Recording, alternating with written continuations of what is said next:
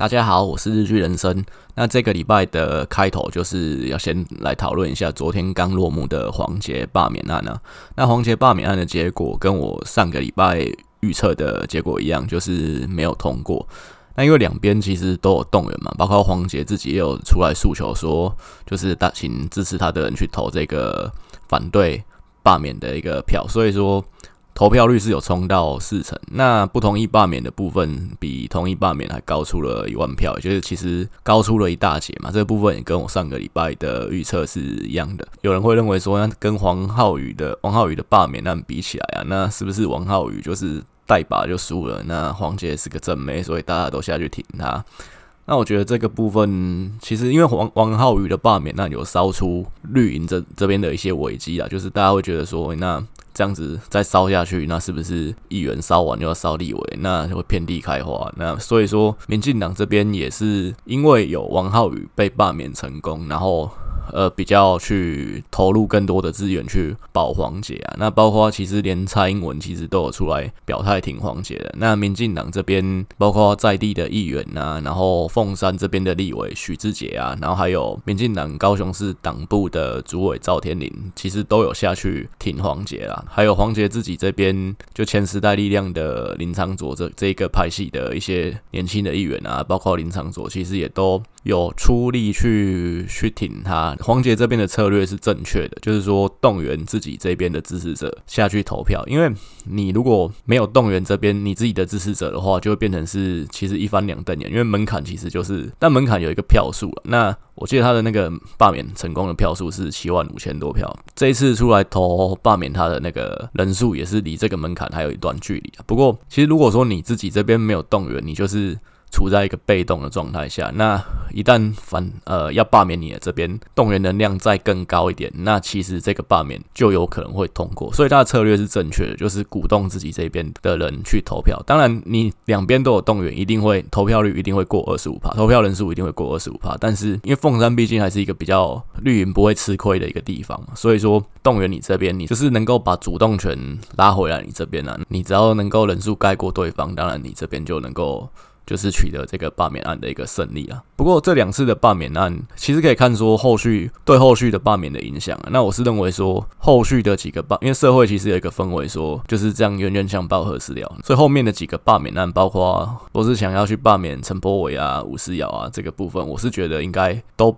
不会成案啊。就是说第二阶段应该。就不会过，但是这个部分其实带出一个社会的讨论是说，多数民意去霸凌少数民意的一个问题。因为你想想看，像之前金门是有一席民进党的立委叫陈长江，但他最后是退出民进党。不过，你如果说你选上你，你在一个对方优势区，假设这个区域是。呃，就是有十个议员好了，那你可能就算这个地方再深蓝，那也许绿的也也有机会去选到选到大概一席到两席嘛。可是你选完之后，你要用你多数的名义去霸凌这一两个少数的议员，其实是很容易的。你你要去把你自己这边的支持者凝聚起来，然后选完去把那那一两席。不是你这边的弄掉，当然这这一呃其实有一定比例的成功率啊，可是那这样符合民主的精神跟机制嘛？感觉就不是这样，因为毕竟呢一两席也是代表你这个区域一定比例的一个民意啊，你这样子去把它罢掉，就是很值得去讨论的嘛。那包括说像二零一二年的时候，高雄的。那前镇小港区的立委啊，那次是被林国民党的林国正拿去了。不过前镇小港是很绿的地方，在地人都知道。那那次会被林国正选赢，是因为就是陈志忠也跑出来选啊，绿营这边分裂，所以说让林国正大概是四十趴左右选票捡到便宜。可是如果说罢免这件事情，大家都继续这样玩下去，以后这样的一个例子，像林国正这样子，他 Q 掉这种这种立委，他选后一年其实就非常有可能被罢免掉。因为其实绿的这边就会集结起来说，那那我们就先把它罢掉，然后只是在看就是补选再再集合起来挺谁，那我们这立这席立委就拿回来。因为这种例子一定是层出不穷的，只要是你这个区域因为某一边分裂，然后让另外一边捡到便宜的，大家去鼓动说或罢免。其实就非常有机会可以承担把这个赛道的呃民意代表，甚至县市长把他拉下台，就是非常值得去讨论的啦。因为毕竟过去来讲的话，罢免的门槛是很高的嘛。那大家觉得说罢免呃人民的权利是形同虚设，所以说我们就是把门槛降低。但是降到现在一个程度，变成是罢免好像很容易，那就检视的不是说这个人他在任期之内的表现做得好还是不好，而是说看他所属的阵营是在这个区域是多数还是少数。那多数一定有办法去把少数霸凌掉，甚至议员这种复数席次的一个地方，你要去把代表这个区域少数民意的议员去把它弄掉，那这部分真的是非常值得我们再去深思跟考虑的一个。地方，那再来是说黄捷这一次的罢免结束之后，对于说有了记者问他要不要加入民进党，那他这部分是没有表态嘛。不过其实我们看到这一次的罢免，整个林昶佐团队，包括几个台北市之前林昶佐带的年轻议员，都有下去帮忙他。那这个所谓林昶佐听后续的一个动向，其实蛮值得关注，因为他们都是从时代力量这边分出来的嘛。那当然他们现在是等于算是一个。一个联盟，或者说可能一个连线，可是他们是没有党的。那没有党，其实在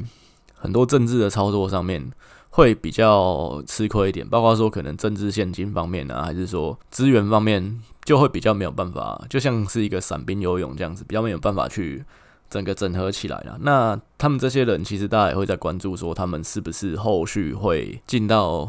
呃民进党里面。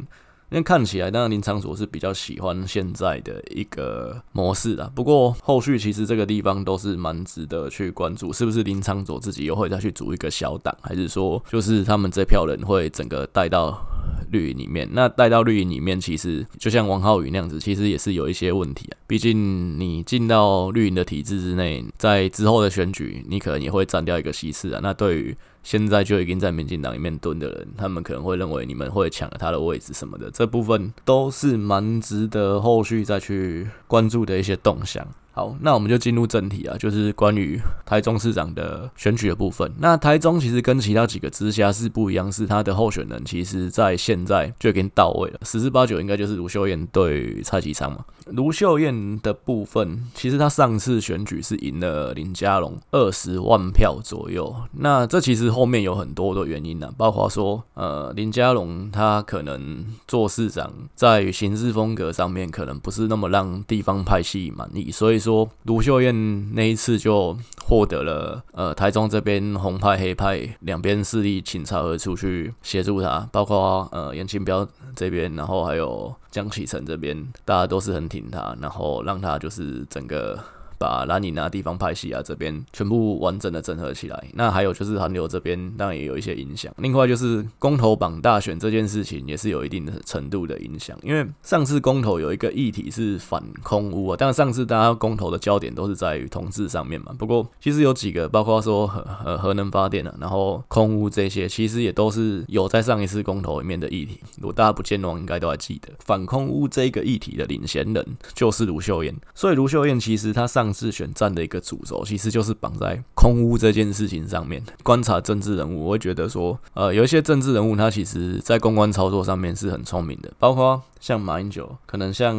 呃早期陈水扁，然后柯文哲，其实他们都有让自己的一个品牌去找到一个定位。像马英九，他其实。绑的一个品牌定位就是清廉嘛，他在公关操作上就是一直去打说自己很清廉。当然这种东西是你讲久了，就是好像这个东西就被你注册了。就算你说可能你从政上面表现不是这么的理想，可是大家你你再去讲说，哎，我很清廉，那就会让你的支持者觉得哦，有被说服啊，觉得说就算说你可能表现不尽能力，但是没有关系。马英九就算说他是一个笨蛋，他做事可能不太糟，可是他很清廉，那我们就是心甘情愿的挺他，而且我们还会帮他辩护。那阿扁的话，他。过去就是破例认真嘛，这个部分也是有带给他一些红利啊。就是说，大家觉得说，哇，干这个雷厉风行，他妈的做事真是真的就是非常有效率。可是呢，他其实当初阿扁的这个定位对他来讲是两面刃，因为破例的另一面其实就是压霸，所以他就被蓝营的当时的市议员啊，还有说可能就是说这个市长是一个压霸市长，那所以。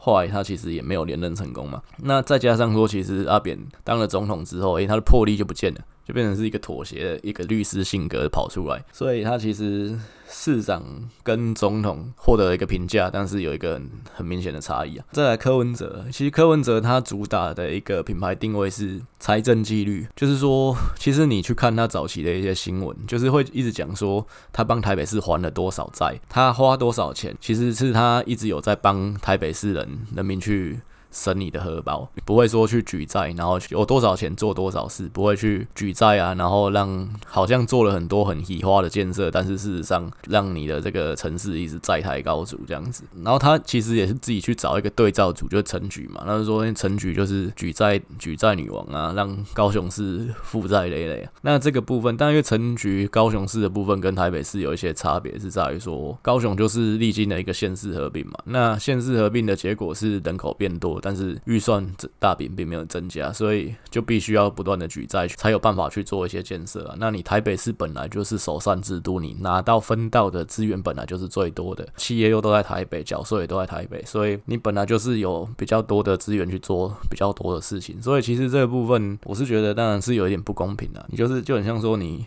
家里比较有钱的。的小孩子啊，你回家不用帮忙家里做事啊，可能你的同学回去要种田啊，去 去耕地啊，还是说帮忙开车啊，什么东西的，那、你不用，你就每天在那边读书啊，那你那书读的最好嘛，然后你又在那边嘴说啊，你的同学他妈每个都不读书这样，这就是这是柯文哲给我的感觉。那但是他其实绑财政纪律这件事情也是聪明的，因为真的。过去几年，其实台湾陆续有一些县市，像苗栗啊，或像云林啊，其实都有传出说举债快要爆掉了，那就是整个城市快要破产了。柯文哲其实打这个东西，就是会让人民有好感啊。那再就是说，其实也不是每个人都对于会计这么的了解嘛，所以其实有很这个部分，其实也是可以操作的。他是有办法去做出一个很漂亮的成绩单，那是真的假的？其实后面有没有一些玄机？其实我们一般老百姓不是那么看得出来啊。这个部分也可以让他兵不血刃就拿到。到很多政绩，就算说他可能很多事情没做好，那五大案一开始打得震天尬响，然后最后雷声大雨点小，大巨蛋什么的都更啊，还是说你讲的社会仔什么东西，可能最后都是虎头蛇尾。可是呢，你只要讲出一个财政纪律这件事情，哎，大家就原谅你了，因为你好像帮我们大家看守了荷包，没有去乱花钱啊。那就算说可能没什么建设，不过没关系，你做到财政纪律这件事就好了。那加上你有操作一些可能忠孝桥的拆除啊，什么东西的，你感觉你那个雷厉风行的这件事情公关有做好，那新闻性有把它做出来，有办法维持住一定的声量啊，然后后续有办法去拿出一张成绩单，说好我在这八年的市长任期内，我真的有做事情。这个是品牌操作的部分，所以我觉得卢秀燕第二次选连任的时候，她一定也会操作，就是空屋的这件事情，因为台中。这几年空气真的不太好。早期你去台中，你会觉得说，因为台中天气真的天后其实比台北好很多啊，下雨的天数什么都比较少嘛。那所以其实你常常可以看到一片蓝天啊。可是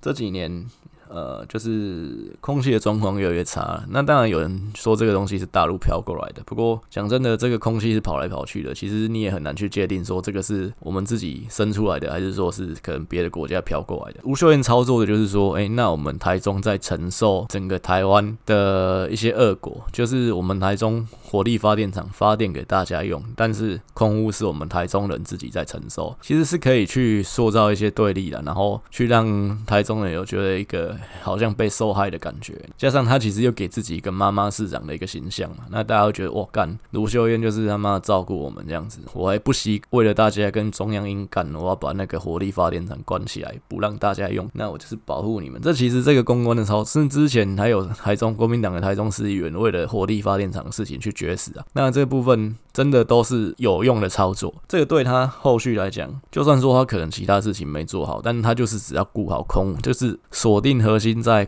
反空屋这件事情，其实它就有一定的票，这部分是他基本盘就不会跑掉，那而且其实可以吸引到呃可能一些比较中间选民的一个支持，这部分其实没有问题。那不过我是觉得台中他其实这几呃，就是上任以来的一个施政满意度，其实没有到很理想了。那在六都里面，其实也是算是后段班呐。其实也会常常被一些可能网红去酸说，那就是他就是卢秘书啊。那卢秘书就是说，其实真正做市长的可能是台中的地方派系啊。这个部分，我是觉得卢秀燕她需要去面临的一个问题。当然，我相信她连任的时候，红派黑派要继续去挺她、力挺她，这个个部分应该是没有问题的。因为其实他们应该也都不希望市长再落到民进党的手里。要面对的一个问题，还是跟林佳龙。这四年前面四年没有解决的问题，其实是一样的。因为林佳龙上台之后，他有一个蛮大的问题没有处理好，就是交通的部分。因为其实过去胡志强他为了要在任期末端有一个政绩，那让他在选第四次的时候有办法保住这个位置，所以说他做了一个，他做了几个很赶时间，然后想要立竿见影的事情，包括说台中歌剧院嘛，然后包括说 BRT 的部分。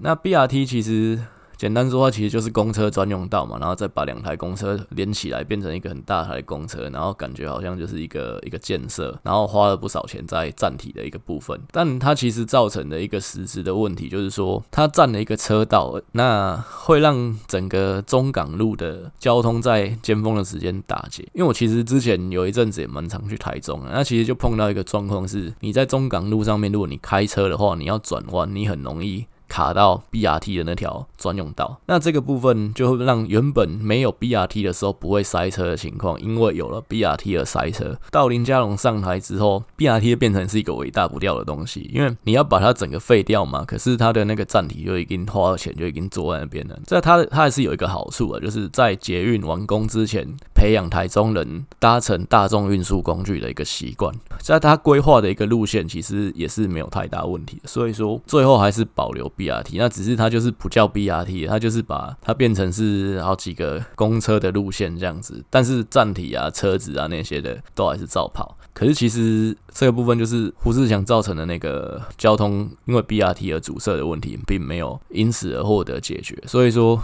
BRT 就变成是一个比较难以处理的一个问题。卢秀燕她其实原本也是很希望能够在短时间内让台中捷运可以通车，但是因为之前我们看到新闻上面也都一直有出现一些状况，所以这个部分并没有办法如期的来完工，如期的来通车跟营运。后续来讲的话，其实它大概还有。两年的时间嘛，这个交通的部分，我觉得是比空屋更重要的啦。因为毕竟台中其实也是有一百多万，说错了也是有两百多万人的一个城市啊。其实你交通的问题，包括说可能台中一样跟高雄一样，都是县市合并之后的一个大城市啊。那大城市的部分，你交通你要从三线跑到海线，海线跑到三线，那其实一定都是需要去。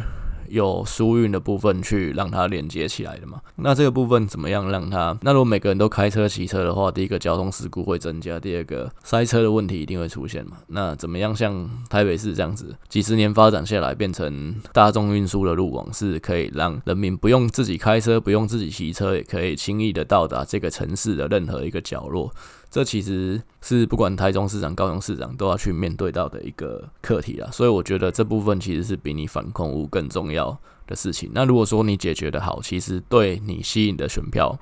一定也是有更大的一个帮助。再来是我觉得他的一个危机还是在于说，虽然说他上次赢了二十万票，但是我们看到隔了一年之后的立委选举，那原本上一届的。立法院台中八席是蓝的三席，绿的五席。可是去年的选举选完之后，变成蓝的还掉一席，那变成蓝的两席，绿的六席。那而且其中有一席杨琼英跟洪慈庸的部分，其实杨琼英还只有。险胜一点点而已。那如果那一席再掉的话，其实就变成一比七。台中只有守住江启臣这一席而已。这部分其实也是跟就是跟新北市有点像，就是市长的部分大胜，但是过了一年之后，立委这边大败。其实这都是一个危机啊。就是说，那其实你会发现，台湾现在选民的一个变动是很快的。可能你这次投给你，那下一次一年左右的时间，其实就投到另外一边去了。这个部分。就变成是说，所以其实我之前分析基本盘的时候，有提到台湾的中间选民这一块可能是有一些上升的。其实台中过去几次的一个总统选举啊，甚至像市长选举，差距都不会很大了。包括民进党在总统这边常常其实都是可以拿到呃取得优势的嘛。像十年前朱家全跟胡志强选的那次，其实差距也非常非常的一个接近。所以说，其实两边在台中的基本盘差异，你要说有很大吗？我是觉得应该是没有。如果说一切又回归到基本盘来看的话，卢秀燕的这个基础就不是那么的稳定，所以尽管他上次赢了二十万票，也不是说下一次就能够稳操胜券这样。他的一个对手。就是蔡启昌的一个部分嘛，因为其实林佳龙上次输了二十万票，我是觉得，虽然说有些媒体还是把林佳龙当作是一个台中市长潜在的人选在看，可是我是觉得他要再出来可能性应该是不大了，因为你都已经上次输了这么多了，你要再出来抢嘛，就是好像有点正当性说不过去了。他其实现在在交通部长的位置上也是有一个发挥的舞台，所以我是认为他应该是不会再进来抢台中市长的这个位置。民进党这边应该就是蔡其昌出马，那当然有人会认为说蔡其昌现在是立法院长，而立法院副院长啊，好像感觉副院长比较大，你为什么要紆尊降贵跑去选县市长？可是我是觉得他是虽然说现在是立法院副院长，那有人会认为说那是不是下一次他而且他立法院副院长已经当两任了，那下一次是不是有机会变成院长？可是因为你立法院你一定是要你这边掌握多数，你才有机会去拿正副院长嘛。民进党下一次有办法再维持住国会多数党嘛？这个其实变数很大。那再来就是说，其实立法院副院长的位置跟直辖市长比起来，其实直辖市长他代表的一个后面的民意其实是蛮强大的。那尤其现在台湾呃直辖市长他能够获得的媒体声量啊，甚至资源方面都好，其实都是蛮大的。所以说，其实你在政治上面你要发展的比较。甚至你想要再更往上一层楼，也许有机会，搞不好就变成是正副总统，这都还是有有可能会发生的。那但是前提是你要先踏上这个直辖市长的一个踏板啊。所以其实我是认为说，对蔡其昌来讲，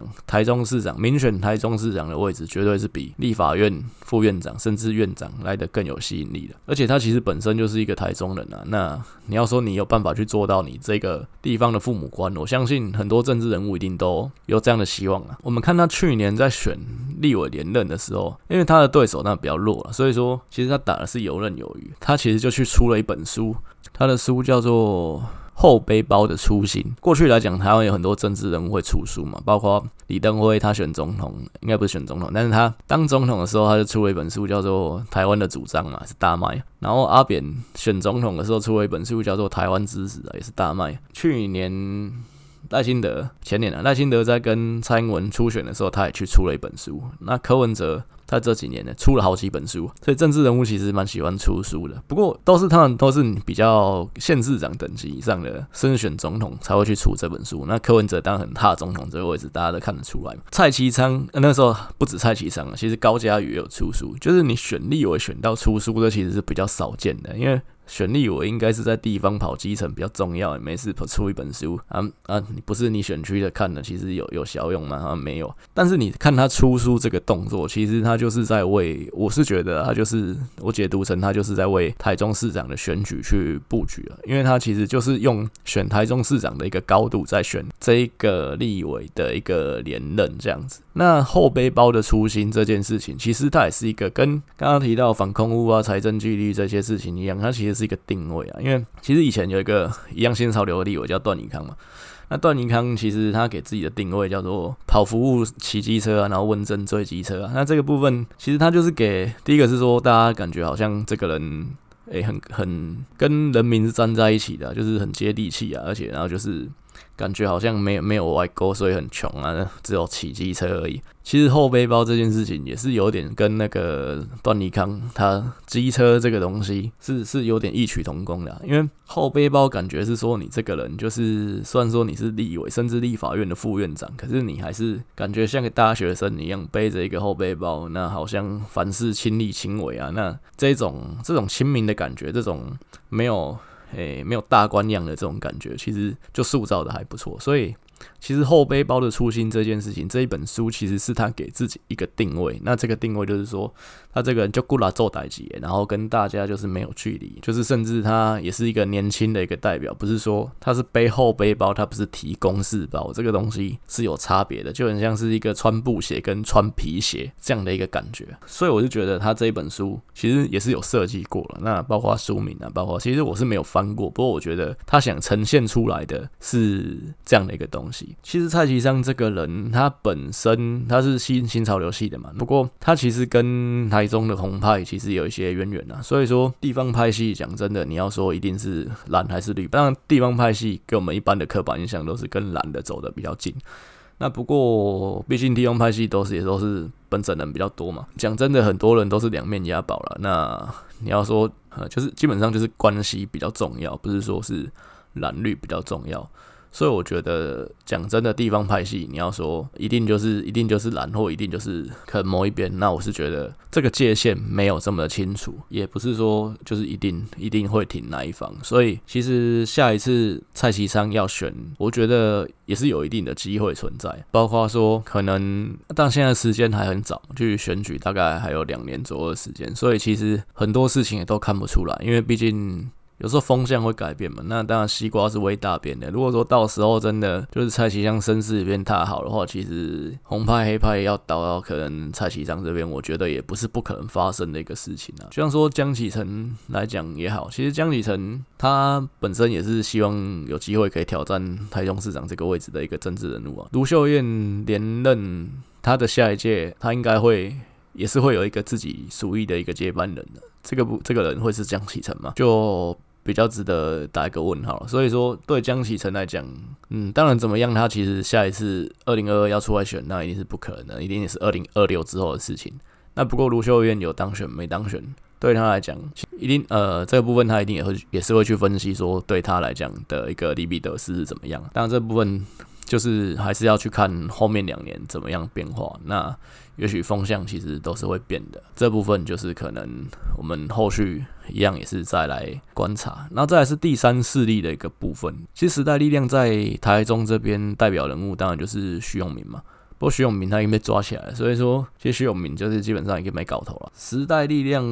呃，在徐永明的经营之下，其实在台中也是没有什么发展了。就是说上一次你看风向对第三势力这么有利，那但是时代力量在台中这边的议员选举也是全军覆没。所以说其实时代力量要在台中这边能够推得出人来选举，我是觉得可能比较比较难一点啊。但第三势力在台中这边会不会插旗？会不会参与这个选举？我是觉得还是有一定的机会，因为一样也是看柯文哲的一个布局啊。那如果说第柯文哲他就是决定去挺国民党，那也许民众党这边就不会有人。但是如果说柯文哲选的一条路是呃遍地开花，就是第三势力他去串联，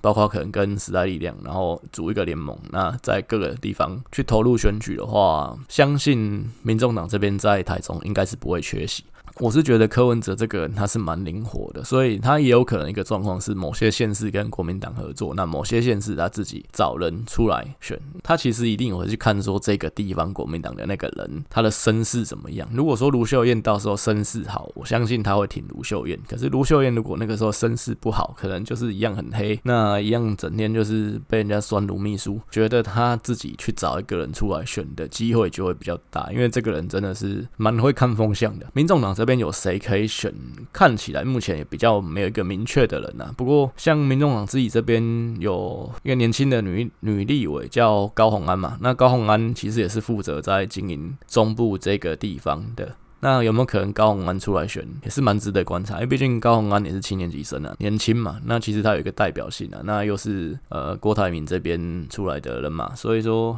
如果真的民众党要推的话。高洪安是有一点可能性，就一样。如果是一对一对决的话，我是觉得目前看起来可能是五五波啦。那如果第三势力加进来的话，可能变数就会有一些啊。对哪一边比较有利？老实讲，也比较没有办法用就是二分法去衡量，说可能高洪安出来就一定是抢到蓝的比较多。这个部分可能也还要再去观察。就是值得去分析。那另外再补充就是说，蔡其昌他其实呃最近也接了一个新的职位嘛，就是中华职棒的会长。那中华职棒的会长以前早期是一个比较像是一个闲缺啊，就是说让你挂一个头衔，那可是其实没什么事情做。不过因为这几年棒运的发展其实还不错嘛，之前的也有黄振台会长，其实也做了一些，做出了一番新高度。那蔡其昌他本人其实。就是对棒球是真的有兴趣的。他如果有办法在棒球这一块有办法做出一些搞头，那有一些名堂的话，我相信对于他的一个要去选县市长，其实也是有一定的帮助。那只是说棒运发展好，其实对于争取比较年轻一点的选票，其实也是会有一定的一个帮助啦。好，那这个是我们大概这一个礼拜的一个内容啊。那就是下个礼拜我们就是会进到台南市的。一个部分，那先祝大家新年快乐，扭转乾坤，牛年行大运。以上。